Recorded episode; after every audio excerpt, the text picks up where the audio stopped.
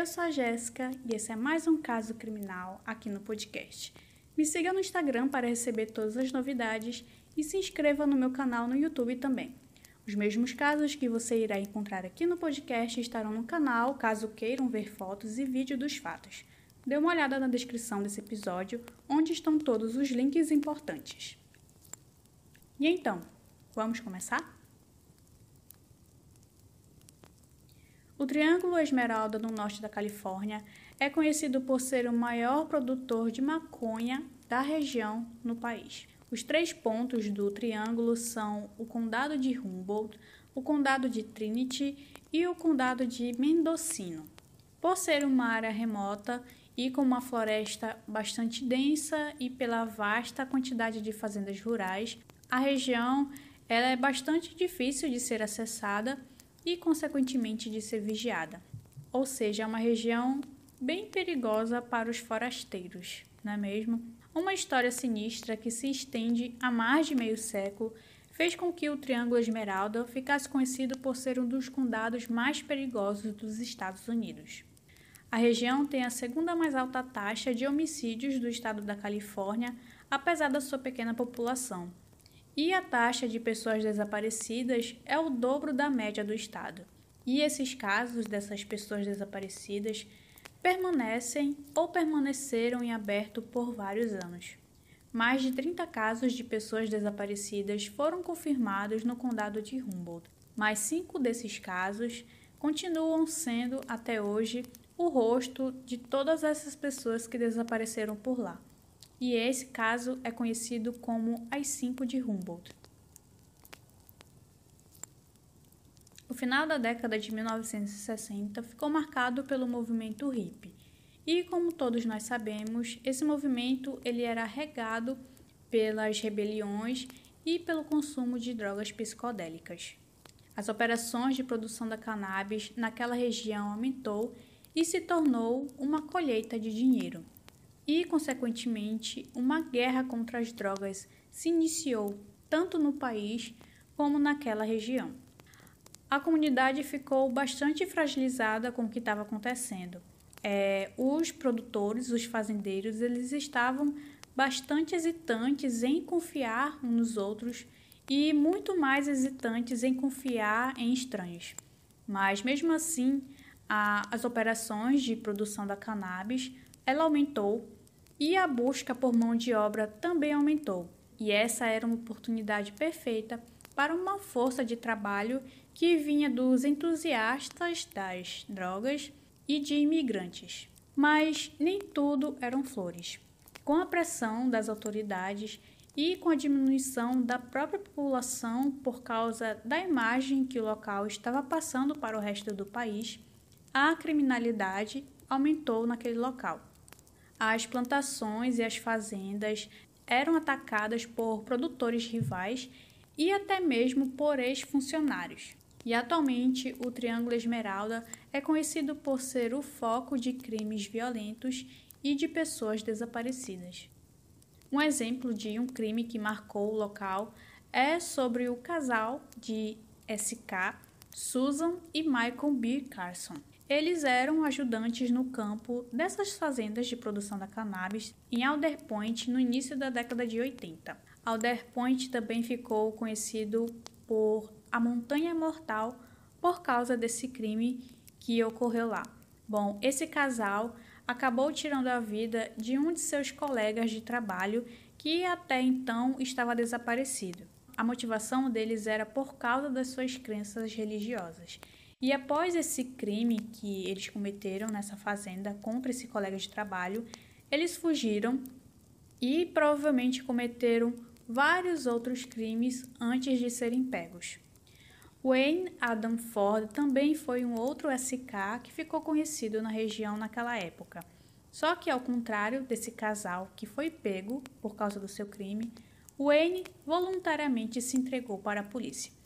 Wayne foi até o escritório do xerife do condado de Humboldt com um seio decepado dentro de um saco plástico. Ele também assumiu a autoria de mais quatro vítimas entre os anos de 1997 e 98. mas ele também é suspeito em mais outros casos de assassinato do condado. Só que ele nunca assumiu outros crimes, somente dessas quatro mulheres. E foi nessa área, no condado de Humboldt, que o nosso caso de hoje aconteceu. Lembrando que se vocês quiserem que eu traga qualquer um desses dois casos que eu acabei de mencionar, desse casal ou desse, desse outro SK, é só vocês comentarem aqui nesse vídeo, tá bom? Que futuramente irei trazer aqui para vocês. Bom, com esse movimento hippie naquela época, é, muitas pessoas se mudaram para o estado da Califórnia em busca de novos ares.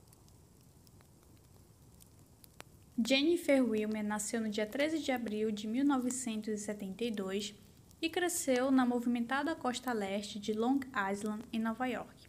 Por ser uma aluna bastante dedicada, tanto na sua infância e na sua juventude, ela ganhou uma bolsa integral na Universidade de St. John, também em Nova York. Mas ela acabou desistindo do seu curso logo no seu primeiro semestre. Jennifer disse aos seus familiares e amigos que queria seguir a sua própria utopia. Ela disse que iria se matricular para frequentar algumas aulas no colégio de Redwood, em Eureka, na Califórnia. Em 92, Jennifer tinha 20 anos e se mudou para uma pequena comunidade litorânea chamada Arcata. Arcata é uma cidade à beira-mar, a cerca de 320 quilômetros ao norte de São Francisco. E foi para lá que uma boa parte dessa cultura hippie se mudou naquela época. À medida que o verão de 93 se arrastava, Jennifer começou a sofrer de depressão e procurou aconselhamento médico. Ela finalmente ligou para sua mãe, dizendo que decidiu voltar para casa. Sua mãe Susan comprou a sua passagem de avião e disse para a filha para ela ir buscar essa passagem em uma dessas agências de viagem. Ela já tinha feito tudo, tinha arrumado os documentos da filha e tudo mais, que era só para ela ir buscar essa passagem. Mas um certo dia a Jennifer ligou para a mãe de novo e disse que iria dar mais uma oportunidade para a Califórnia. Ela se mudou para uma casa no condado de Trinity com seu namorado e alguns amigos. No dia 13 de setembro de 93, Jennifer deixou um bilhete para os seus amigos que dizia que ela iria para o seu primeiro dia de trabalho na fazenda. O bilhete também dizia que se alguém pudesse deixar a comida para o gato dela, ela ficaria muito feliz e que ela esperava ver os seus amigos naquela noite. E essa foi a última correspondência que Jennifer deixou. Jennifer deixou na casa seus documentos, suas roupas, cartões de banco e alguns objetos pessoais, e também um saco de dormir. De acordo com sua mãe, a Susan, o saco de dormir foi o objeto mais estranho para a filha ter deixado em casa. Ninguém no estilo de vida que a Jennifer levava fugiria sem o seu saco de dormir. Karen Mitchell tinha apenas 16 anos quando desapareceu. Ela havia ido morar com seus tios na cidade de Orange County. Mesmo assim, ela era bastante próxima da mãe. Ela havia ido morar com seus tios para buscar mais oportunidades para sua vida. Em novembro de 97, a Karen ela frequentava a escola de Eureka e planejava se formar um ano antes para iniciar os seus estudos na Universidade do Condado de Humboldt ela queria se formar em ciências ambientais. Bom, a escola de Karen estava em feriado de ações de graças e naquela semana daquele feriado, a, além do trabalho que a, a Karen tinha num centro de, de, de ajuda a pessoas necessitadas, ela decidiu ajudar a sua tia na loja que ela tinha de sapatos. Na manhã do dia 25 de novembro de 97, a Karen liga para a mãe para conversar coisas normais, né, como faculdade e as, e as possíveis férias que ela iria passar com ela. E depois que ela encerrou essa ligação com a mãe, ela foi até a loja da sua tia. Depois que a Karen terminou o seu serviço lá com a sua tia, a sua tia Anne perguntou se ela queria uma carona para o seu trabalho que ela tinha lá no centro comunitário. A Karen disse que não precisava, já que ficava logo ali próximo e como elas já estavam fechando a loja, a Karen já estava indo já para o caminho do seu trabalho. Enfim, Essa foi a última vez que a Karen foi vista. Anne foi buscar sua sobrinha no centro comunitário e foi aí que ela percebeu que a Karen não tinha nem chegado no seu trabalho naquele dia. Ela imediatamente procurou as autoridades e informou o desaparecimento dela. As buscas se iniciaram na região, é, amigos, seus familiares, a polícia, todo mundo se juntou para procurar a Karen. Eles passaram a noite toda procurando por ela, mas nenhuma pista foi encontrada. As buscas perduraram até o Natal daquele ano, e foi nessa época do, dessas festividades que a polícia recebeu uma dica e essa dica ela parecia realmente apontar para alguém que pudesse ter levado a Karen. A dica era de um ex-policial aposentado. Ele disse que viu a Karen andando nessa avenida e que em um certo momento ele viu alguém em um carro parando do lado dela e forçando ela a entrar no carro. O ex-policial conseguiu descrever esse carro. Ele era um sedã azul claro, ano 1976 ou 78.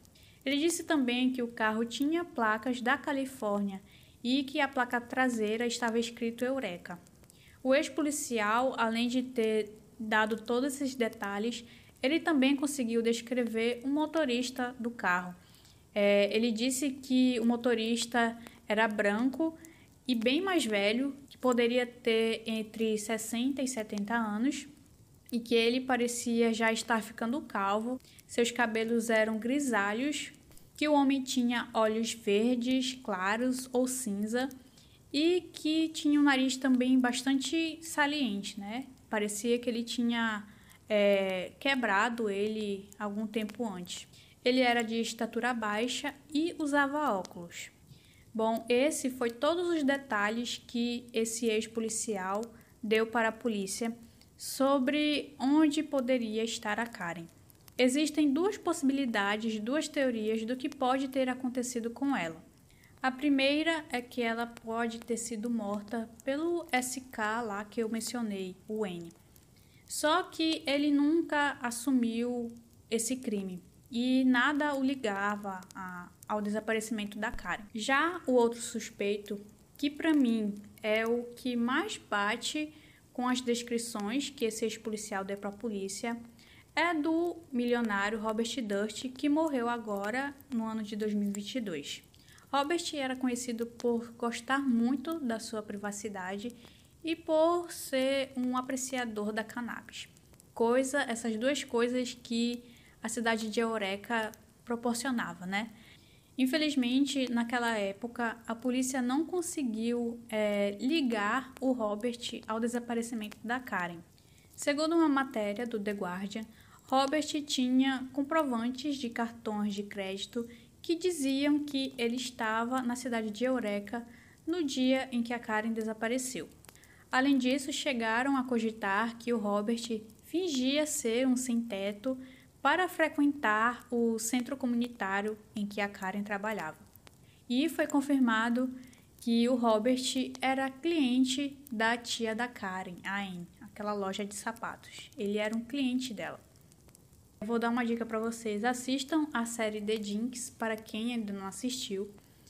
É, aí depois que vocês assistirem, comentem aqui nesse vídeo se vocês acham que realmente foi o Robert que fez isso com a Karen. Porque para mim, particularmente, é o que mais bate, né? É o que mais pode ter acontecido. Infelizmente, até hoje, o corpo da Karen nunca foi encontrado ou ela foi encontrada viva, nada. Simplesmente desapareceu no ar. Christine Walter foi uma outra jovem que desapareceu em plena luz do dia na cidade de Eureka. Cinco meses antes do seu desaparecimento, Christine tinha 23 anos e era estudante na Universidade de Wisconsin, em Deerfield.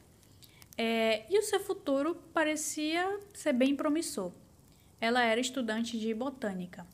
No verão de 2008, Christine viajou para visitar alguns amigos em Portland, no Oregon.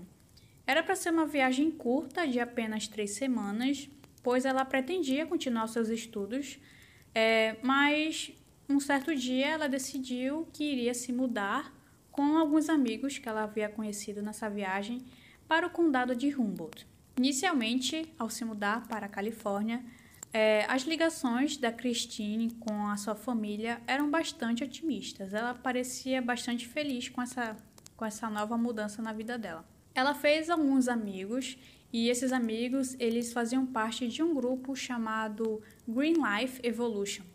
Esse grupo foi descrito como potencialmente um culto em ascensão.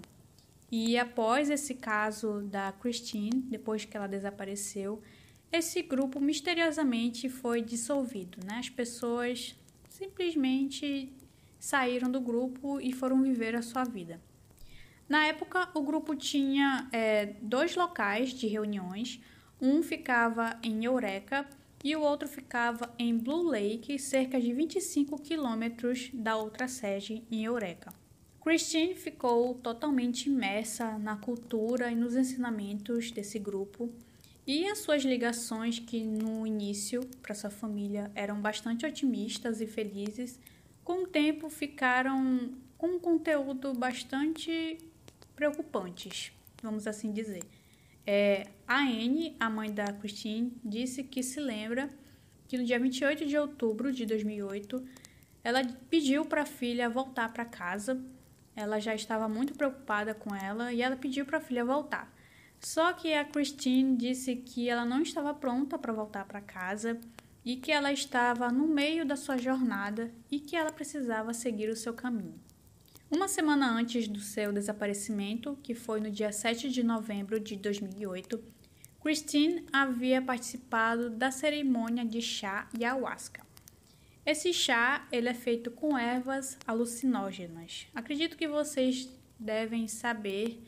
Tem vários vídeos aqui no YouTube que falam como que como que esse chá age no organismo, né, das pessoas. E nessa cerimônia várias pessoas participaram, cerca de 20 pessoas. Ela era liderada por um xamã chamado Tito Saldana.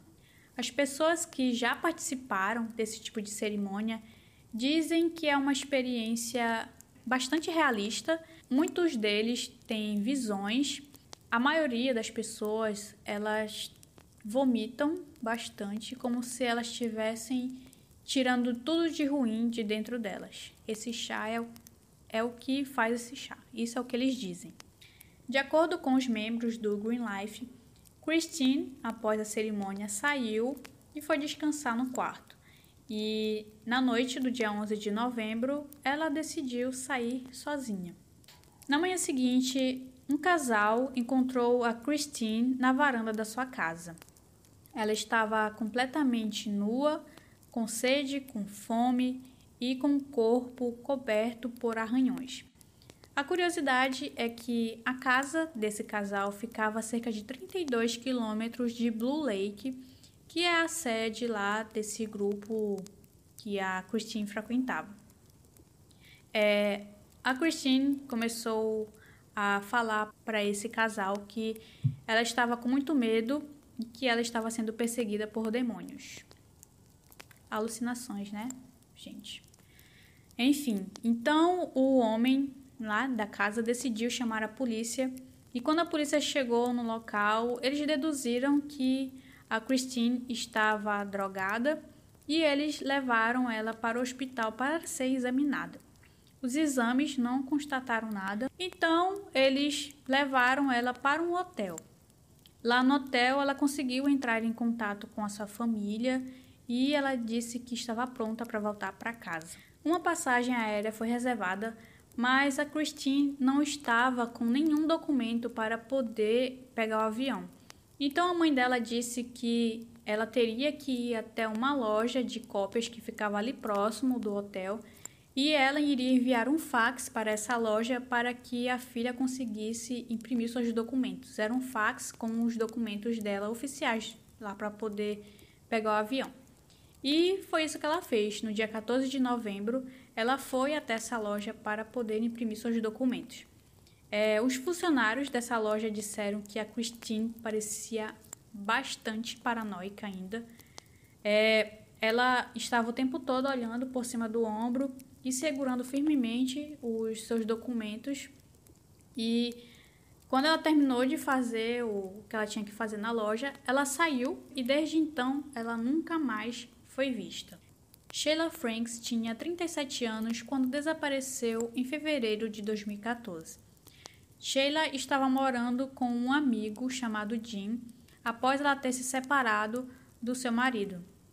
Ela estava em processo de divórcio e os seus filhos ficaram com o seu ex-marido, né? E ela estava morando com esse amigo dela que depois eles começaram a ter um relacionamento amoroso. De acordo com a sua irmã, a Melissa, e a sua melhor amiga, a Brooke, é, a Sheila estava passando por dificuldades também com esse relacionamento com o Jim no início daquele ano de 2014.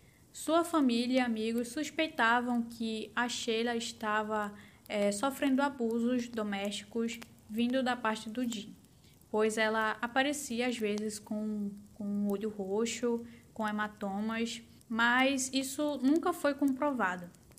Apesar dessas circunstâncias preocupantes que a Sheila estava passando, ela sempre mantinha contato com a sua família, isso até fevereiro de 2014.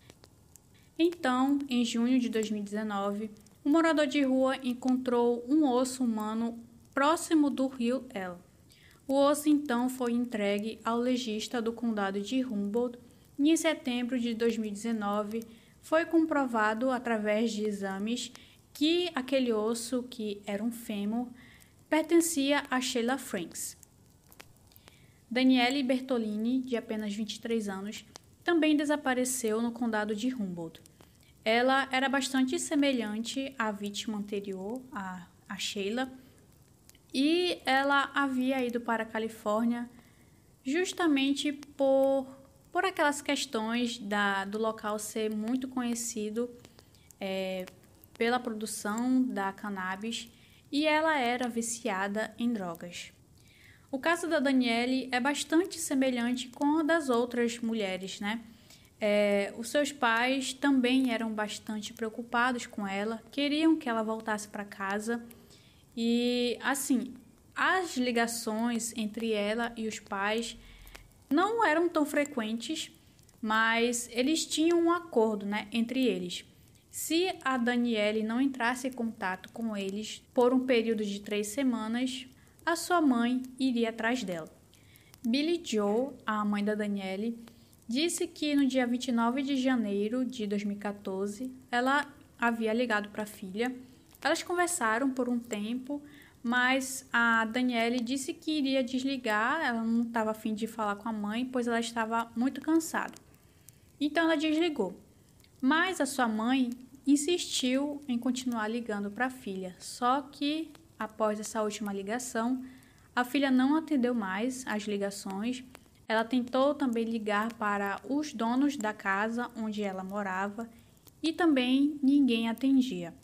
Então, a Billy Joe, depois dessas inúmeras tentativas de entrar em contato com a filha, ela relatou o desaparecimento da Danielle no dia 19 de fevereiro de 2014. E, como as outras garotas, a polícia não deu atenção e disse que ela havia desaparecido voluntariamente. A polícia investigou um pouco o caso da Danielle e eles descobriram que ela havia entrado em um carro com um homem no dia 9 de fevereiro. E quem era esse homem? O Jim, o marido da Sheila.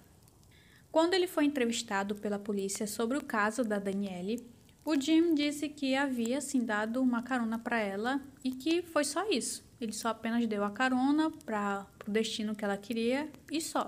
E foi depois desse passeio, dessa carona que ele havia dado para ela, que ela nunca mais foi vista.